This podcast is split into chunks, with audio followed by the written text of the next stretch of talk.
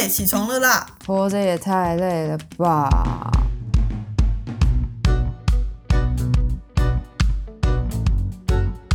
欢迎收听《小岛生存指南》。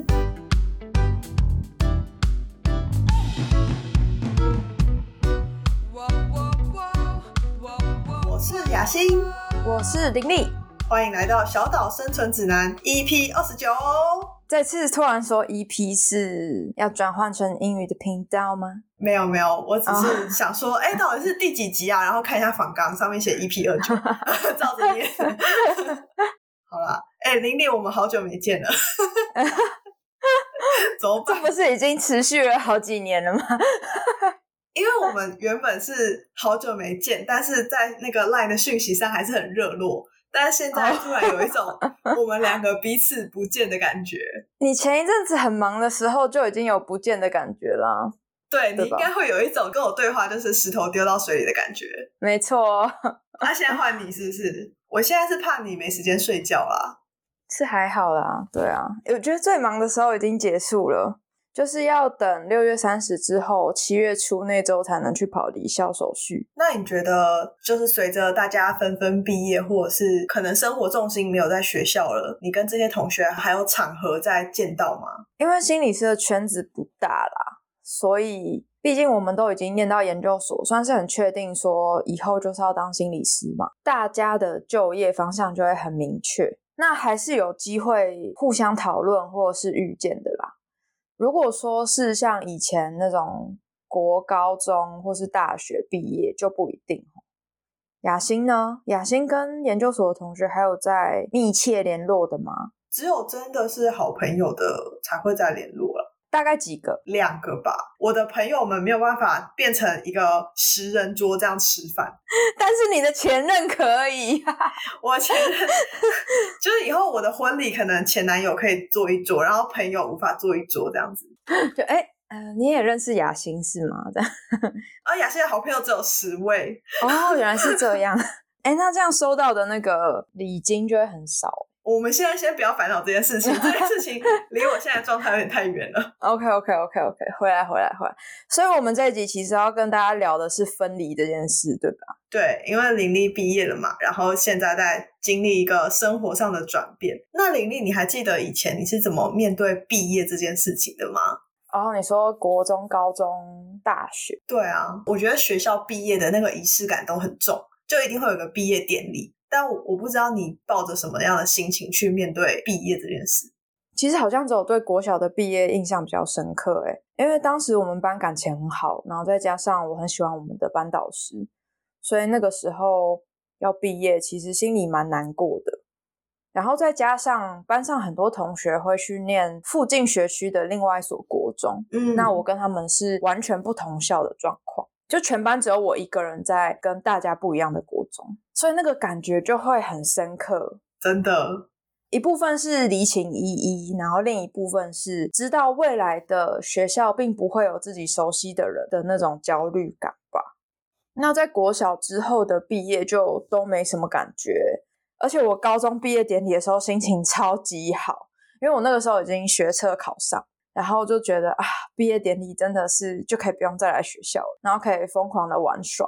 然后再分享一件很有趣的事，是因为硕班的毕点是在硕二结束嘛，嗯，可是因为我们辅之所大家还是会去硕三的实习，所以学校的毕业典礼是很没 feel 的，所以大家都不太会去参加。然后到前几天的时候，我爸突然传讯息问我说：“哎，你硕班什么时候毕业典礼？我想要去参加。”然后我就跟他说：“哈，可是去年已经结束了，你怎么没有邀请你爸？我爸也这样问哎。然后我就跟他说：可是我自己也都没去啊，我根本不知道是什么时候。硕士好像没有人会邀请家长参加毕业典礼，还是有吧？我不知道哎，你有吗？我跟你说，我比你的毕业典礼经验还要少。当然，小学毕业典礼是有参加，因为毕竟你也不能跑去哪里。”但是我国中的毕业典礼，我在考第二次机测，所以我我国中毕业典礼那天我在补习班。高中毕业典礼有参加，因为高中就是跟大家感情很好。然后大学跟研究所我完全没有参加，而且我连那个大家不是都会穿硕士袍、学士袍拍照吗？我连那个都没有拿。哎，哎、你说到这个，我跟你说，我完全没有穿硕士袍拍照。可是因为我们那时候全班都有，就是学校有问每个班级，就是有没有要租那个硕士袍，然后我就跟着租了。我到现在我都还没有还，我应该会缴很多罚金。都会这样啊。我那时候好像也是差不多吧，就是因为大家都会算那个班级人头嘛，嗯，但是我完全没有想要什么拿着硕士袍去毕业典礼，然后拍照什么的。我整个就是毫无参与感。那我们到底为什么要录今天这一集？没有，我们除了毕业之外，我们有很多分离的经验。拜也托，是也是，对。我们只是对毕业刚好比较没感觉而已。哎，不知道大家对于毕业的感觉是什么？哎，好好奇哦。我觉得，如果你是那种在班级里很活跃，然后有很多朋友的人，你你也许就会觉得啊，毕业要跟好朋友分开，会有一点难过。但是像我这种只有一两个朋友，然后我朋友还住我家附近这种，我就觉得没 没关系，就打个电话说我十分钟后要去你家哦，这种。啊，我吃完饭后会去你家，然后就说好吧，这样。对对对，然后通知家人说哦，等一下玲玲要来哦，这样。哎，对啊，我回台北的时候不是都是跟你说，哎，雅欣，我我等一下十五分钟会到你家哦，然后十五分钟以后会再传讯息跟你说，哎，我还没有出门哦。对，没错，就是你可能有时候就会说哦，我要再看一下，然后七点的时候就会说哦，我吃完饭，那我现在要出门了，就类似这样，好没有 feel 哦，怎么办？怎么办？完蛋！完蛋。不过像雅欣是没有搬出家里过的，对吧？对我一直跟家庭原生家庭就是很紧密的生活，有点太过紧密。我们下一集再谈，不是，我们之后再谈。那你是就是很早就从家里搬出来，而且是独立生活，对不对？对啊，大概五岁的时候吧，为什么是五岁啊？你五岁是去哪里？要上幼稚园呐、啊，要独立生活，只是多独立啊？是那种会自己煮饭那种啊？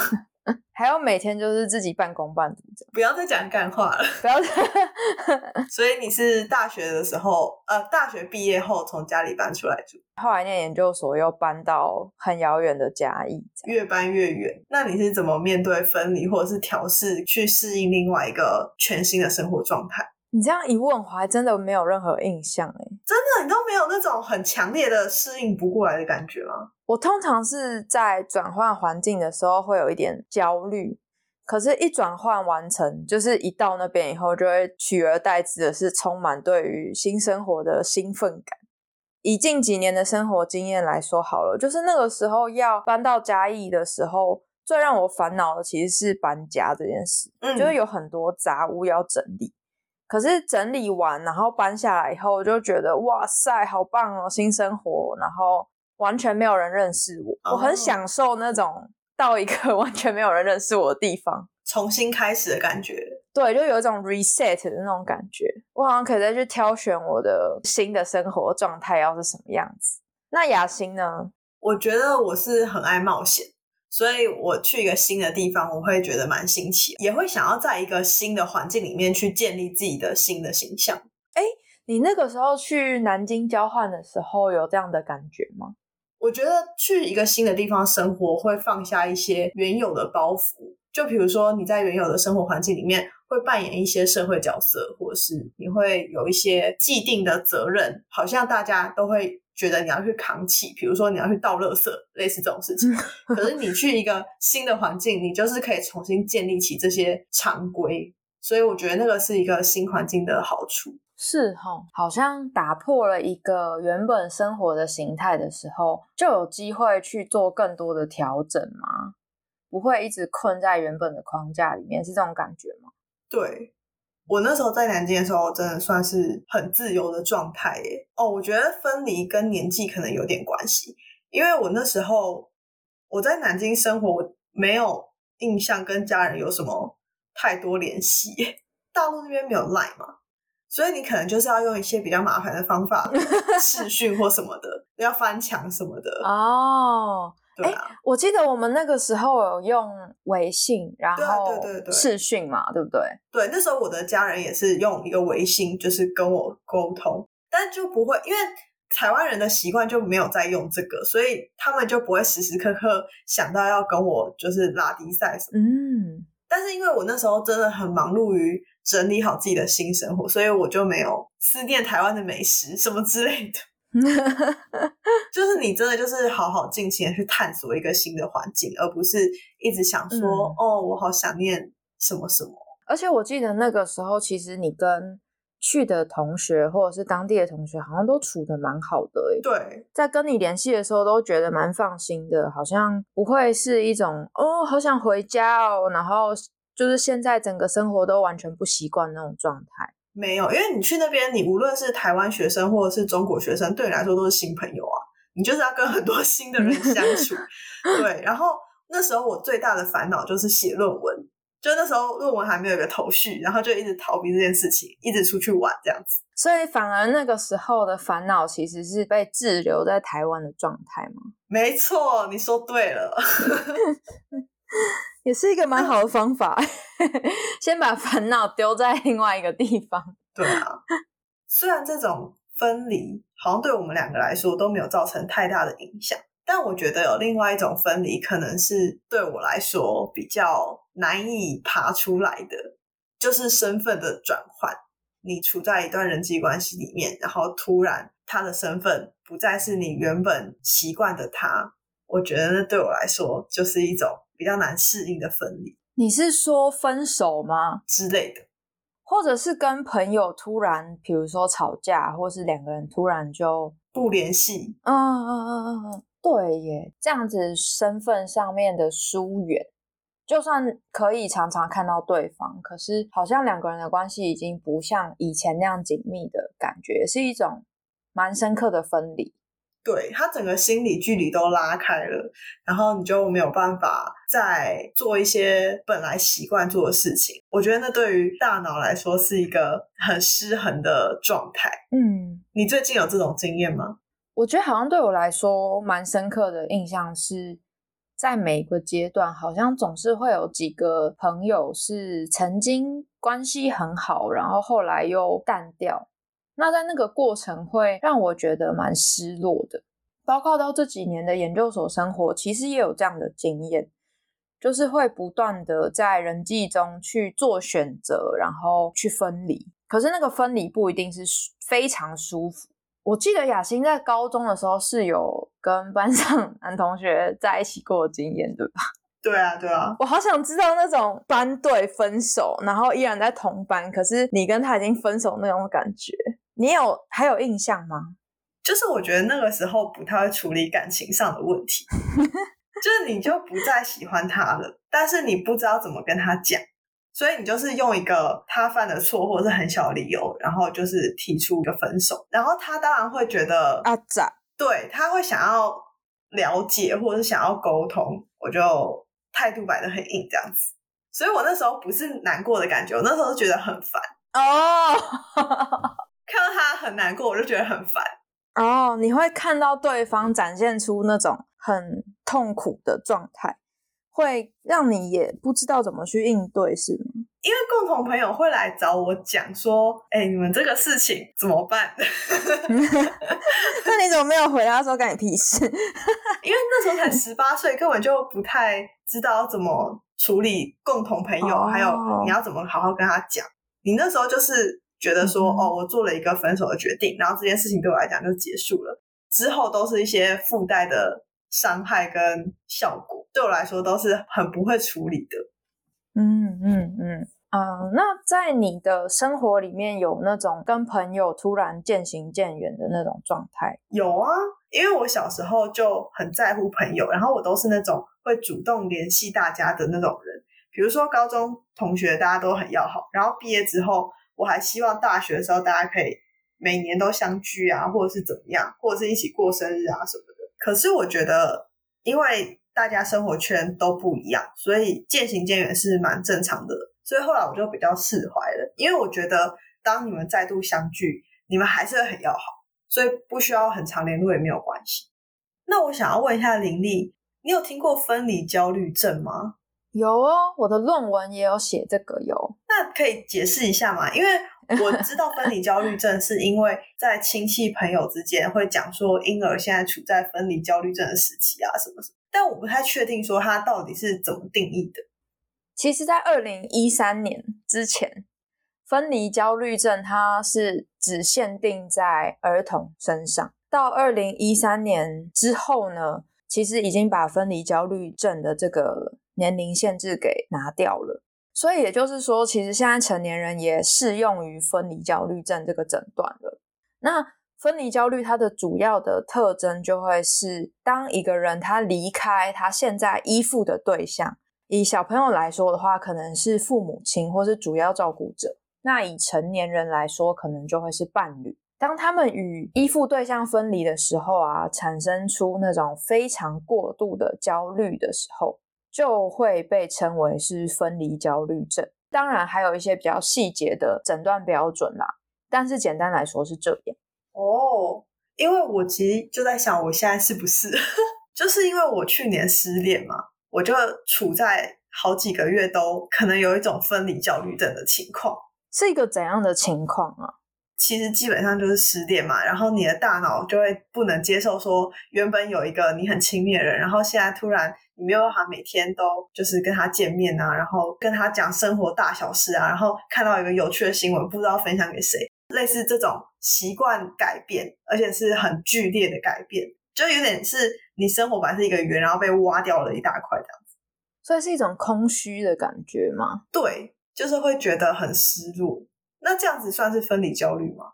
分离焦虑通常会比较像是你跟这个人在物理上真的分开的时候，你会担心他会不会出什么意外啊，或者是你会因此而没有办法入睡。就当这个人他没有在家里的时候哦。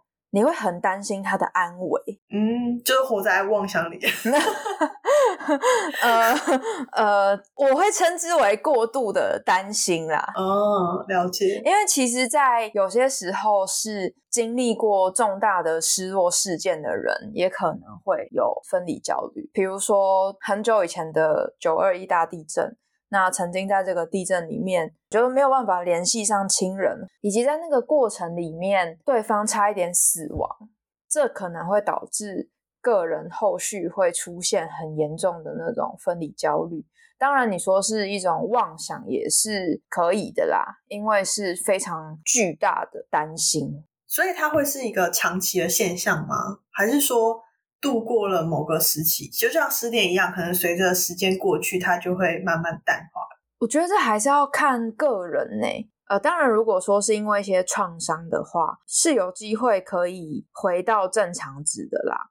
以小朋友的例子来说好了，就是过了某个时期，其实那个分离焦虑就会慢慢转化成一种哦，即使我没有看到我的爸爸妈妈，那我还是知道他们在某处好好的。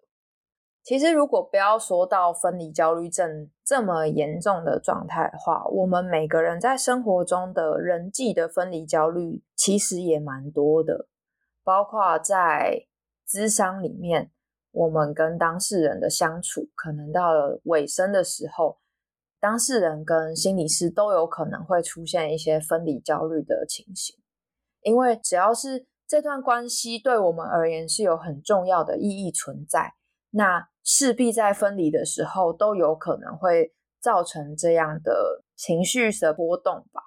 讲到这个，我就会蛮好奇的，因为雅欣的工作一直都是同事比较多的。那对你来说，在转换工作或是离职的时候，会不会也有这种对于分离的一种不舍也好，或者是焦虑也好？因为坦白说，我也没有经历过很多个职场转换的情况。可是以我之前的经验来说，我的确是因为工作累了，然后想要休息一阵子，所以才想要转换职场。那我的同事们其实都非常理解这样的状况，所以他们就是有跟我一起吃饭啊，然后就有好好的聊天，也没有伤感，或者是觉得这个分离就是一个再也见不到面的分离。毕竟现在通讯科技那么发达，所以大家如果以后 想要见面，还是随时可以约出来。但是呢，我觉得在转换职场的时候，可能就是要调试那个心情吧，因为你的旧的职场跟新的职场，它的文化可能会不一样，所以反而是在这时候会开始用以前的经验去思考，说我要怎么应付现在新的情况。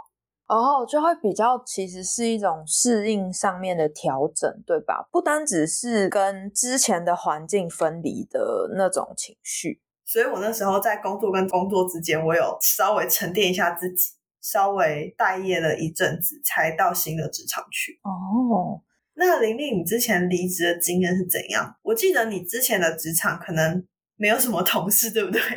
我其实总共算是正式待的职场是三个吧。我的工作形态都比较是我直接面对老板，然后我处理所有 老板交办下来的事情。嗯，所以工作的项目算是比较杂。那等于是说我都是独立作业的嘛。那在准备要离职的时候，其实我需要告知的也就只有老板而已。因为在之前的职场里面，我的状态比较都是我在为我接下来是不是要回学校这件事情做准备。嗯，那我的离职其实老板也都很能够理解，只是在那个交接的事情上面，可能就会需要比较细致的去撰写，或者是跟老板去做一个说明。嗯，因为我不一定会直接接到下一个新同事。刚好最近实习也到尾声了嘛，所以我现在也在整理我的交接事项。我觉得回归到我自己的感觉，其实现在也正在体验一种分离的状态。我还记得我提离职的时候，我还花了蛮多时间为自己做心理建设的。你怎么做心理建设？就是我要一直沙盘推演，在自己的心内心很多小剧场。因为你绝对不可能在最忙的时候跟大家说我要走了，拜拜，怎么可能？你一定是要忙到一个阶段结束，你要想清楚要怎么跟老板提，是要写 email 呢，还是当面讲呢，还是怎么样？所以反而是卡在一种，嗯，要怎么去跟其他人说明这个状况？然后老板未留你的时候，你要怎么面对？你要怎么跟老板说？没有办法，我要走了，我就是要走了。所以好像在每一个分离的经验里面，其实一部分是在跟人之间的分离产生一些情绪的波动，另外一个部分是跟自己的转换产生一个焦虑的感觉。嗯，没错没错。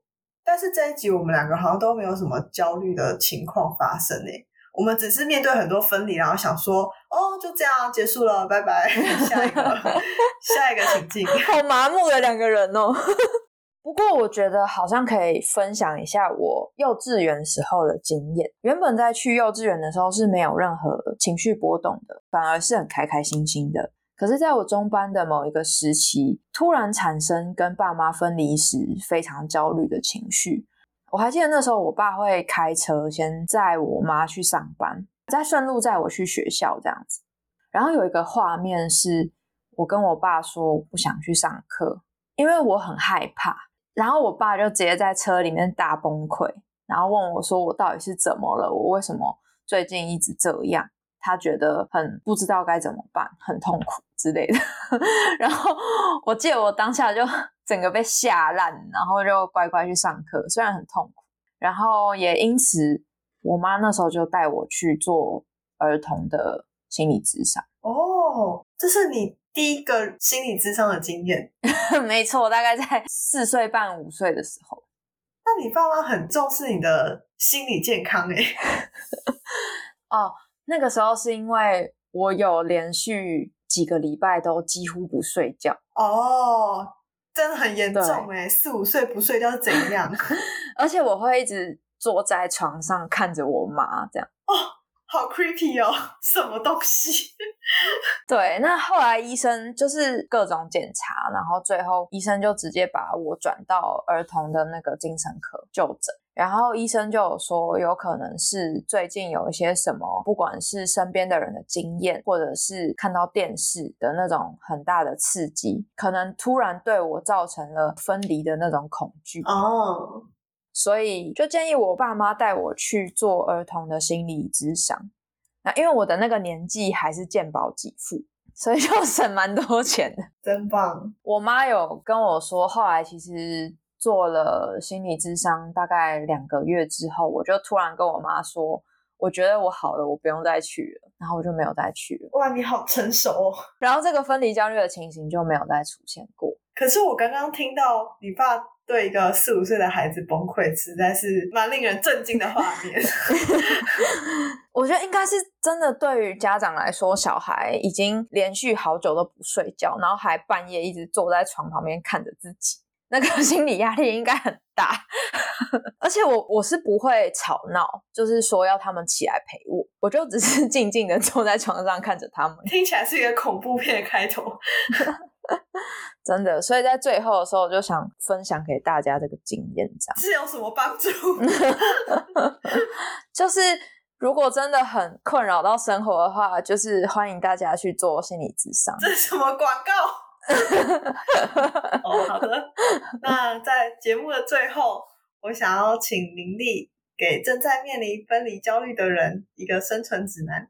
我想每段关系的结尾都很需要好好的结束，所以当我们在面临分离、有很多的情绪波动的时候，会很鼓励大家是好好的跟对方进行道谢、道歉、道爱跟道别，因为毕竟分离是人生中一定会面对的课题，然后我们也需要学会去处理关系，以及面对自己的情绪。欢迎大家追踪小岛生存指南的 IG，你可以搜寻 Island Life 底线 Official 就会找到我们了。也欢迎追踪雅欣还有林丽的 IG 哦，我们会把资讯放在说明栏，有任何的建议都欢迎留言或私讯我们。那小岛生存指南，我们下集见，拜拜拜。